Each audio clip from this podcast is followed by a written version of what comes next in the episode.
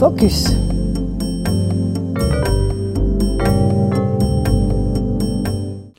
Bonjour chers auditrices, auditeurs et à toutes les personnes qui nous écoutent. Bienvenue, euh, bonne année, bonne année 2022, l'année du tigre, apparemment selon l'horoscope euh, chinois. Et donc cette année commence et un petit peu comme la dernière a fini, mais avec, avec des nouveautés, des particularités, et c'est entre autres la inévitable rentrée littéraire d'hiver. Cette euh, rentrée, euh, ou euh, comme certains l'appellent petite rentrée, bien qu'elle soit assez consistante, qui fait un peu la paire avec celle de la fin de l'été et de l'automne. Et alors cette rentrée, est, constitué euh, en, français des 145 romans euh, qui vont sortir en français, tout genre confondu. Et certains euh, seront l'objet des, brèves présentations dans justement cette rubrique et d'autres les seront au fur et à mesure. Donc on va parler un petit peu des, comme d'habitude, hein, comme l'année passée, ça ne change pas énormément, des livres qui sont disponibles dans la liste Bien sûr, on va pointer eh, quelques ouvrages qui me paraissent intéressants, qui, sortent parfois un petit peu de, l'habituel, et, eh, on va poursuivre avec des livres qui sont déjà en lecture et production et qui donc seront très bientôt disponibles, ainsi que eh, des livres qui attendent patiemment et impatiemment parfois d'être enregistrés pour que nos auditrices et auditeurs puissent l'écouter. Alors sans plus, en vous souhaitant à nouveau une belle, riche, sereine et pleine de découvertes littéraires année 2022, on commence avec la présentation des livres. Eh bien, que trouve-t-on dans la liste de ces numéros 190 du BSR Actualité? Alors, il y a comme toujours une belle brochette des romans policiers. Et la particularité, c'est que bon, c'est, c'est, ces mois-ci, on a de policiers, bon, italiens, espagnols, écossais, américains, et il y a trois euh, polars helvétiques, dont euh, un hmm, petit polar sympathique, un peu étrange de Nicolas Feutz, que je vous laisserai découvrir, puisque je ne vais pas vous le présenter, je vais vous parler euh, plutôt des trois voire quatre ouvrages qui me paraissent riches et intéressants.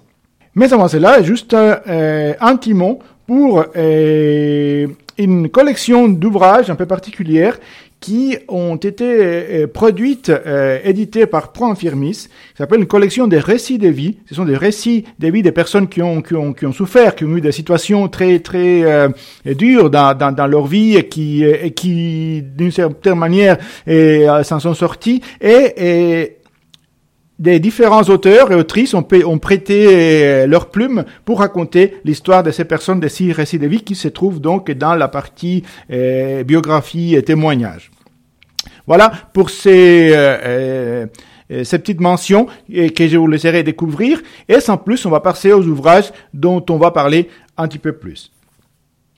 Alors pour commencer, je vais vous parler d'une d'une autrice, une écrivaine d'origine allemande, mais qui s'est exilée aux États-Unis et vous savez qu'il y a eu la Deuxième Guerre mondiale, le nazisme, etc.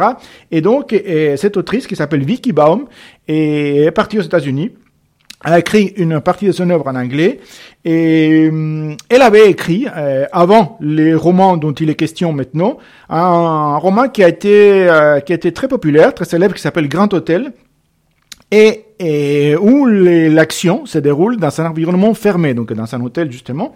Et là, elle reprend euh, un peu l'idée mais dans un contexte un peu différent. Alors la particularité, c'est que ce livre, qui s'appelle Hôtel Berlin 43, a été, a été écrit en 1943 justement.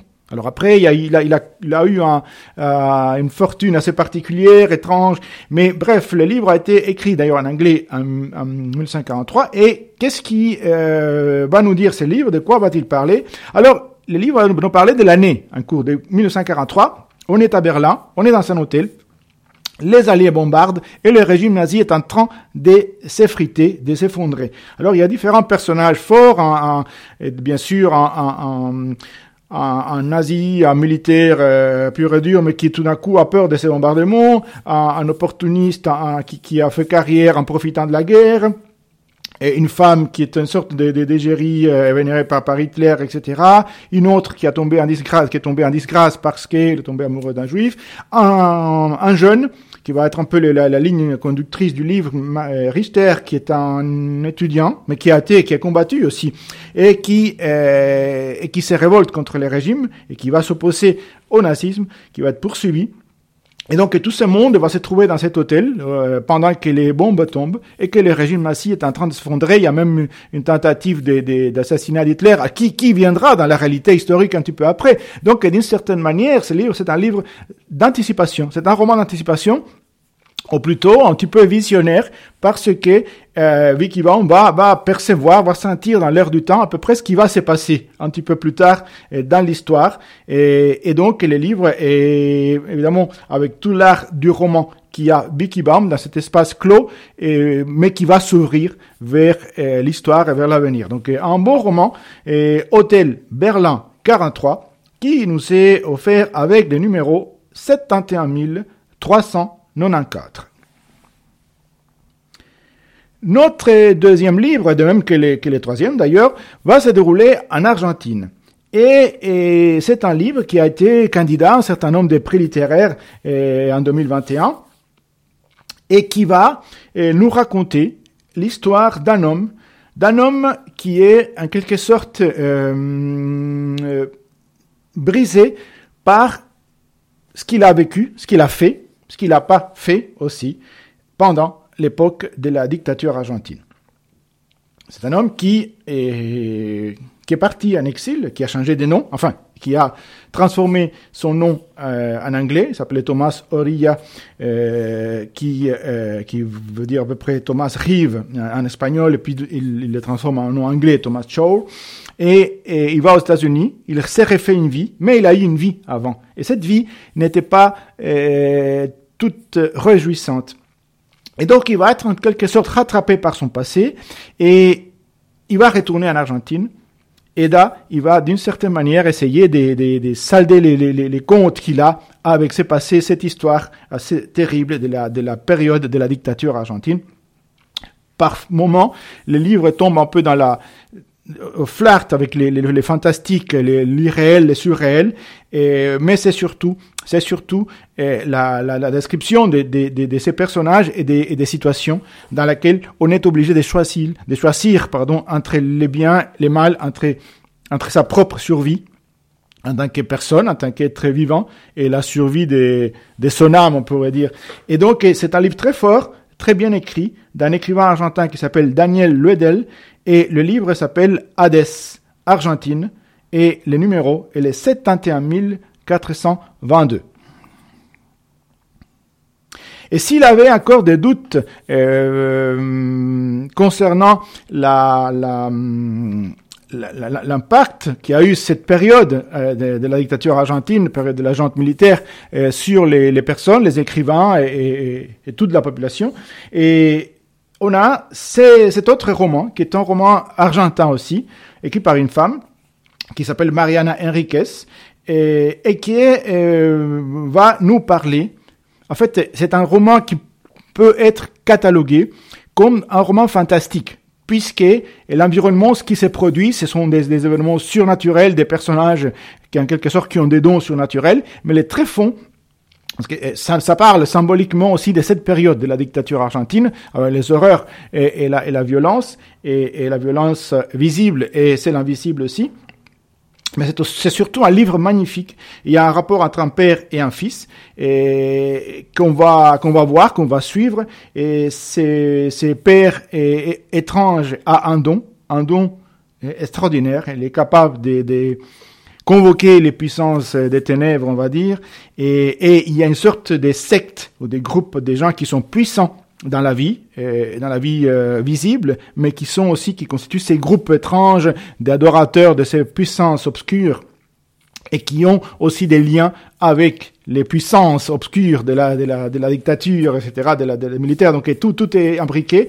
Et donc ses pères essaient de protéger son fils parce qu'il veut pas qu'il euh, qu'il soit pris euh, d'une quelque sorte pour euh, parce que lui il est en quelque sorte un otage. Il a un pouvoir, mais en même temps il est d'une certaine manière prisonnier de ces gens qui, qui réclament son don d'invocation. Et, et donc il y a des choses étranges qui se passent, il y a des pouvoirs euh, maléfiques, et il y a des, des, des, aventures, il y a des relations humaines. Et donc, et on va voyager de, de l'Argentine à l'Angleterre, au profond de la, de la, de la, de certains euh, euh, endroits qui sont à la lisière de la forêt amazonienne, etc. Et, et c'est un livre qui est passionnant qui est passionnant et, violent parfois, et très riche, et qui donc va nous donner, va nous donner une autre vision de ce qui peut engendrer eh, cette violence souterraine. Donc un livre qui peut, se lire à, plusieurs niveaux. Notre part des nuits, un livre extraordinaire de Marianne Enriquez, qui s'appelle donc Notre part des nuits, et c'est eh, disponible avec le numéro 71 435. Alors, on va conclure avec un, voire deux, euh, rapidement. Alors il y a un livre qui est qui n'est pas une nouveauté, qui n'est pas une nouveauté, mais qui est bon. On reste avec un personnage qui est argentin, mais qui n'était plus en Argentine ni quand il a écrit euh, ce qu'il a écrit, ni quand il est mort. Et il s'agit d'Ernesto Guevara, qui est connu, euh, plus connu pour euh, par, par, par, tous comme les Che, le fameux Che qui est allé faire la révolution à Cuba, qui après est allé en Bolivie, a fait encore la révolution et était tué là-bas. Et donc, en fait, ce livre qui a été écrit par les Che Guevara lui-même va raconter, tout simplement, dès son point de vue, et, par un témoin plus que direct la, cette période de la révolution cubaine, donc depuis qui, euh, que les, les, fameux rebelles étaient dans la montagne, étaient euh, dans les maquis, jusqu'au moment euh, qui approche la victoire, et va être raconté avec euh, l'œil aiguisé de Che Guevara, mais aussi va nous montrer sans filtre la, la, les côtés impitoyables aussi, parce que et, bon, il, y il y a les combats, bien sûr, il y a la solidarité, et il y a les sacrifices, il y a la, beauté de la nature, la, la, violence des combats et aussi les, jugements, parce que euh, les Che Guevara en particulier est impitoyable avec ce qu'ils considèrent des traîtres ou des gens qui, qui fautent à leur devoir. Donc il y a quand même une dureté euh, qui n'est pas cachée par lui-même, qui écrit ses livres. Donc de ce point de vue-là, c'est un témoignage assez, assez extraordinaire de cette période pour toutes les personnes qui s'intéressent à l'histoire. Donc, ça s'appelle, ça s'appelle Les souvenirs de la guerre révolutionnaire cubaine et il est disponible avec le numéro 71411. Et pour finir, pour euh, une note un peu plus euh, apaisée, après toutes ces dictatures, ces combats, ces guerres, un livre qui va nous apaiser un peu et qui a été écrit par un moine un moine qui, qui était biologiste euh, moléculaire avant. Bon, c'est, un domaine qui d'ailleurs est très très actuel. Et mais lui, il a abandonné ça depuis très longtemps, depuis 1967, et, et il va se consacrer à la méditation, à la recherche de son moi intérieur, et il va devenir moine bouddhiste, et il va devenir l'interprète du Dalai Lama et il s'agit bien sûr de Mathieu Ricard. Mathieu Ricard, célèbre euh, euh, moine bouddhiste, écrivain, euh, philosophe et, maître de la spiritualité orientale, et qui va nous raconter dans ses livres sa vie, son périple, Comment justement il est parti à 21 ans en Inde, il a rencontré et, et son père spirituel, il a commencé ses, ses, séances d'introspection, des méditations profondes, d'isolement, jusqu'à retrouver cette paix spirituelle, cette ouverture qui est justement pour lui une libération, c'est pas du tout des contraintes. Et donc il va raconter, il va raconter son, son parcours physique et spirituel à la fois et ce livre de Mathieu Ricard s'appelle, s'appelle donc Carnet d'un moine errant et nous s'est euh, présenté avec le numéro 71395. Voilà pour cette petite sélection, mais bien entendu, je vous laisse découvrir les restes euh, des livres qui se trouvent euh, dans la liste, une septantaine de titres. Eh bien, que trouve-t-on en lecture et en production bientôt disponible? Parmi les, grands nombres d'ouvrages qu'on trouve, bien sûr, qui seront bientôt à votre disposition, et il y en a deux dont je vais vous parler. Et il y en a un qui est justement une nouvelle parution dans cette rentrée littéraire d'hiver 2022 et c'est un livre de cette grande euh, écrivaine euh, amérindienne euh, d'Amérique du Nord qui s'appelle Louise Erdrich, grande écrivaine, qui va écrire un de, un de ses bons titres, ses bons livres qui vient de sortir et qui s'appelle Celui qui veille. Qui est celui qui veille? Alors, en fait, c'est un, c'est un, une reconstruction, des, des, en tout cas une évocation partielle de son grand-père qui est un, Indien, donc qui, qui, fait, qui fait chef des, des, des, des, communautés indiennes, mais qui euh, va aussi euh, à côté de son travail modeste de veilleur de nuit, donc c'est lui qui veille, qui ne dort pas, et accomplir une tâche euh, énorme, parce qu'il va défendre les droits des Indiens, des autochtones à garder leur mode de vie face à une menace une, nouvelle menace, parce que c'est pas comme si ça commençait, qui va se présenter dans les années 50, en 1953, un sénateur énonce, euh, un projet euh, au Sénat et qui va conduire à, un terme qui, euh, en anglais, était le terme de termination. Termination qui a été traduit dans le livre comme termination, mais qui, bien sûr, il lui manque heureusement les, les, les, préfixes,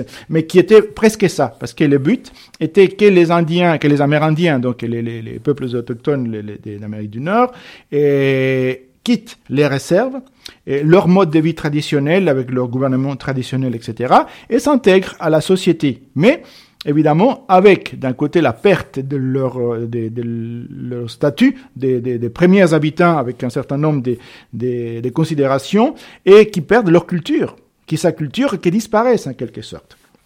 Or, c'est fondamental pour eux, pour, pour l'intégrité de la communauté, car le but de ces sénateurs est de, en fait, les priver de leurs terres. Et donc, et Thomas, dans, dans le livre, et c'est ce personnage qui est un homme intelligent, qui par les aléas de la vie a dû euh, voilà travailler comme veilleur euh, des nuits, mais qui écrit, qui lit, et, qui est qui réfléchit, et qui est en même temps paysan, et va va se voir dans dans dans dans, dans cette lutte. Mais il y a d'autres personnages parce que le livre n'est pas seulement cela. Il y a il y a la vie de ces personnages, de cette de cette tribu, de cette de, de, ces, de ces réserves indiennes, de la réserve de, une réserve qui euh, dans lesquelles il y a par exemple une jeune fille qui qui, qui est indépendante, qui qui est qui est ouverte, qui veut vraiment euh, progresser euh, dans la vie, qui a des des, des admirateurs, un qui est amérindien et un, un, boxeur un boxeur au cœur tendre qui qui a qui adore les enfants et un, qui est un, jeune homme et un professeur de, de, de, de la réserve qui lui n'est pas amérindien mais qui se sent attiré par la culture et par les Indiens et par les Indiennes surtout. Et, et, et donc, on va voir aussi des personnages aussi bien masculins que féminins, haut en couleur. Les dialogues sont réjouissants aussi. Il y a des personnages, bien sûr, il y a, il y a, ces, il y a, il y a un peu euh, toute la palette des personnages parce qu'il y a euh, ceux qui sont d'une intégrité absolue, comme, comme Thomas justement il y a ceux qui sont ensombrés dans l'alcool parce que justement une adaptation, etc. Il y en a qui ceux qui euh, qui ont sombré mais qui se relèvent, et, etc. Il y a donc il y a, il y a tout, il y a des, toutes les, nuances des, des, des couleurs humaines euh, euh, du cœur humain. Et, il y a aussi des personnages assez particuliers comme par exemple un, un, un couple de, de, Mormons. D'ailleurs comme les sénateurs qui, qui, qui essayent de lancer ces, ces projets des de, de, de, des Indiens, qui vont qui ont des dialogue assez savoureux avec euh, avec Thomas, donc avec les, Indiens de la réserve. Et, donc le livre, il est, il est, riche. Il nous montre la culture indienne sans sans sans la maquiller, mais avec beaucoup, bien sûr, évidemment, d'empathie, puisque Louise Erdrich était lui-même euh, amérindienne, et, avec un, une écriture euh, qui est à la fois limpide et, et, poétique. Un très beau livre qui sera bientôt disponible, donc c'est lui qui veille, de Louise Erdrich. Le deuxième livre n'est pas euh, une nouveauté en tant que telle, mais il avait jamais été enregistré. Et l'auteur, c'est un grand écrivain, un grand écrivain euh, israélien qui a d'ailleurs parfois présenté pour le prix Nobel qui, vient de, nous quitter il y, a, relativement peu de temps, Amos Oz. Et ce livre, c'est son deuxième roman qui a eu un grand succès au moment où il est sorti, qui s'appelle Mon Michael. Alors c'est un livre et, qui est raconté du point de vue d'une femme, d'une jeune femme. Et là, c'est très fort parce que Amos Oz arrive à, vraiment nous faire ressentir que c'est cette jeune femme qui parle. Il se met vraiment dans la peau, dans la tête de cette jeune femme, qui va raconter deux choses. Va raconter sa vie en tant que euh, euh, une, jeune fille qui, qui euh, à Jérusalem, qui va rencontrer un jeune homme duquel elle va tomber amoureuse, mais duquel elle va aussi déchanter. C'est une, jeune femme qui a 30 ans, qui a, on ne sait pas très bien, mais des problèmes euh, d'inadaptation psychologique, on va dire, et qui est à la fois malheureuse, mais elle ne sait pas très bien pourquoi. Et elle va nous raconter sa vie, elle va nous, raconter ses déceptions, elle va nous raconter ses, ses rêves, ses cauchemars, ses fantasmes. Et, et elle va nous raconter aussi Jérusalem et l'histoire de ses premières années de la, de la création de l'État d'Israël à travers ce qui se passe, à travers ses yeux, comment elle perçoit cette évolution, ce monde, et le rapport avec les, les Arabes, les rapports avec les différents point de vue et, et type des, des, des, Israéliens, des, des, des, nouveaux arrivants et des, des anciens euh, présents dans la région et à Jérusalem en particulier. Et donc c'est un livre extrêmement riche, d'une grande finesse psychologique et avec la magnifique écriture d'Amos Oz. Donc ça s'appelle Mon Michael et il sera très bientôt disponible. Et donc, bien entendu, il y en a plein d'autres qui le seront aussi. Et qu'est-ce qu'il y a sur la table du bibliothécaire qui dit, qui crie, lisez-moi, enregistrez-moi.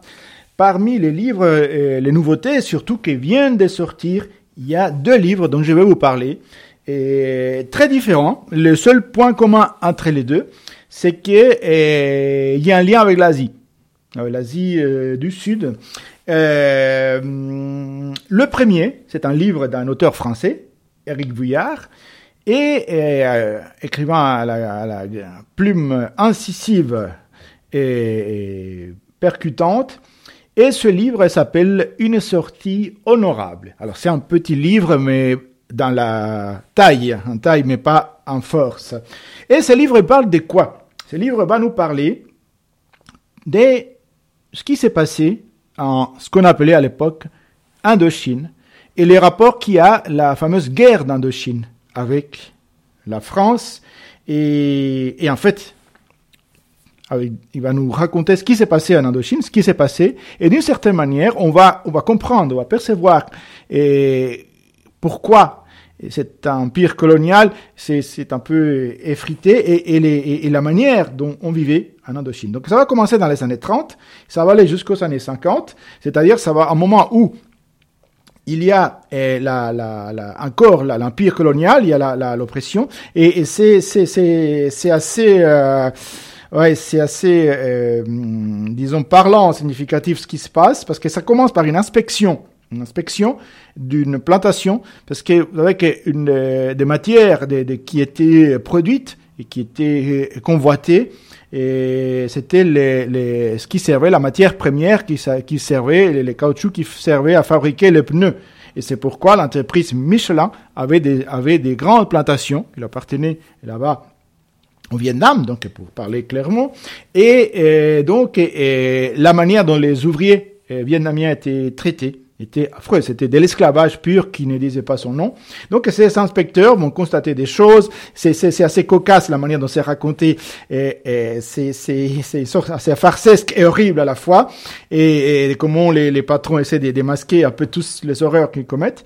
Et ensuite on va on va voir euh, un peu comment ça évolue et comment la, la, la guerre de libération va commencer. ça va il va être question de Ho Chi Minh et de tous ces leaders vietnamiens et bien sûr de la guerre qui a été menée pour essayer de mater cette rébellion et de ce qui s'est passé en France aussi, c'est-à-dire surtout à partir du moment où on s'est rendu compte que cette guerre coûtait trop d'argent parce que euh, on dépensait des quantités immenses et ça marchait pas. Ça marchait pas par plusieurs raisons. Donc euh, la première, c'est que les, les, Vietnamiens voulaient vraiment euh, sortir de, la colonisation française. Et d'ailleurs, les Américains vont reprendre la main par la suite et vont la perdre cette main aussi. Mais euh, donc ça va parler de tout cela, des combats, des, combats sur le terrain, horribles combats sur le terrain, et des combats politiques qui sont menés avec des rares voix qui s'opposent à la guerre, qui veulent euh, trouver, et c'est là, et de là les, les, noms du titre du livre, et qui veulent trouver une sortie honorable à la guerre, c'est-à-dire partir euh, la tête haute pour autant qu'on le puisse, et du Vietnam parce que de, de l'Indochine, donc parce que c'était impossible d'y rester, c'était évident.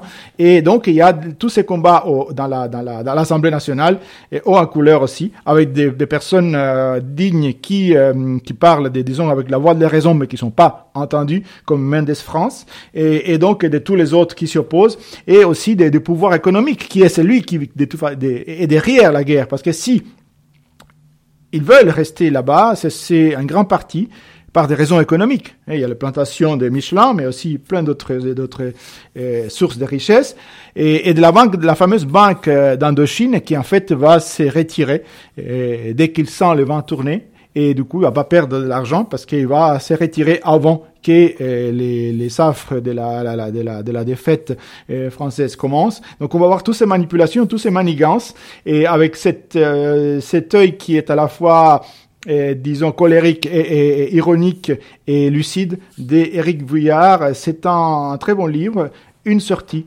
honorable et il est là prêt à être enregistré. On va rester en Asie, mais et cette fois-ci, c'est un écrivain. C'est un écrivain euh, asiatique, c'est un écrivain euh, plus particulièrement euh, taïwanais, mais qui vient, en fait, c'est de cette communauté euh, chinoise. Vous savez que les Chinois sont partis déjà depuis bon depuis très longtemps, mais aussi depuis les années 20, 30. Il y a des communautés chinoises qui sont euh, implantées un peu partout en Afrique, euh, pardon, en Asie euh, du Sud, et notamment dans ce que aujourd'hui la Malaisie, la Malaisie, l'Indonésie, et etc. Singapour. Et là, on est à Bornéo. Et, et, on est à Bornéo dans un endroit qu'on appelle la, la, les boucs aux sangliers. Et, et, pourquoi on l'appelle comme ça On le verra dans le livre. C'est parce que c'est une terre qui était infestée ou, ou habitée par euh, des innombrables euh, troupeaux des, des, sangliers. Mais c'est aussi euh, une nature riche, foisonnante, qui va nous être décrite par, et, par cette, euh, cet auteur euh, incroyable qui s'appelle Chang euh, Guixing et qui va se, nommer ce livre La traversée des sangliers. Parce que justement, c'est un événement un peu capital dans les, dans les livres quand les, les, cette communauté formée par des, justement des, des, Chinois, mais il y a aussi d'autres, euh, personnages, des autochtones, etc., des, des métis aussi, des, des Chinois et des, et des et des Hollandais, parce que cette région a, appartenu à un moment donné à la, à la compagnie des, des, des euh, Hollandaises, des Indes orientales, et puis à, à l'Hollande, la Hollande. Et donc, euh, il va nous raconter les histoires de ces personnes. Voilà, on est dans les années 40, et euh, on, va, on va faire un peu des, des, flashbacks vers ce qui se passe avant, et aussi, et on va aboutir au moment où et bien sûr, on est dans la, en pleine deuxième guerre mondiale, et cette région-là, ces coins euh, des, des Bornéo, les, les, plus particulièrement la région de Sarawak, va être euh, envahie par les Japonais, par l'armée japonaise. Et, donc, hum, Jean euh, Zhang, euh, m'excuserez ma prononciation du chinois, Wixing, euh, va nous euh, parler des, des, des, des, des habitants du village, des coutumes du village, des personnages qui sont aussi extrêmement riches en couleurs, de la de la de la de la l'abondance, de la faune, des, des sangliers, des combats, de leur de leur euh, manigance interne, de leur tragédie, des japonais. Et chaque fois qu'ils parlent, que ce soit des enfants qui qui euh, qui jouent et des, euh, des, des animaux, des, des adultes, y compris des japonais, il va le faire avec une grande humanité, avec une grande profondeur. Il va essayer de trouver euh, euh, ce qu'il y a d'humain dans tous ces personnages. Et en même temps, il va, il va, nous, il va les mettre dans un environnement qui est tenté d'imprégner des, magies, des réalismes magiques. Et la, plume des, des cinq Bitsing est, est magnifique. Ça m'a fait penser Évidemment, on les voit à travers une traduction, mais ça m'a fait penser à, Gabriel Garcia Marquez, donc les grands écrivains euh, sud-américains, colombiens, et, euh, et c'est à celui auquel je, les rapproche euh, le plus. Donc c'est un très grand roman, je pense, euh, que je me réjouirai de, commenter un peu davantage quand on, quand il sera déjà enregistré, et que j'espère qu'il le sera bientôt. Donc, ça s'appelle La traversée des sangliers. Très beau livre, très bon livre, traduit euh, du chinois de Taïwan par Shang Wixing et j'espère que vous l'aurez bientôt. Et avec ça, on aurait pu continuer à parler, mais voilà, c'est le moment de passer à d'autres aventures. Merci beaucoup.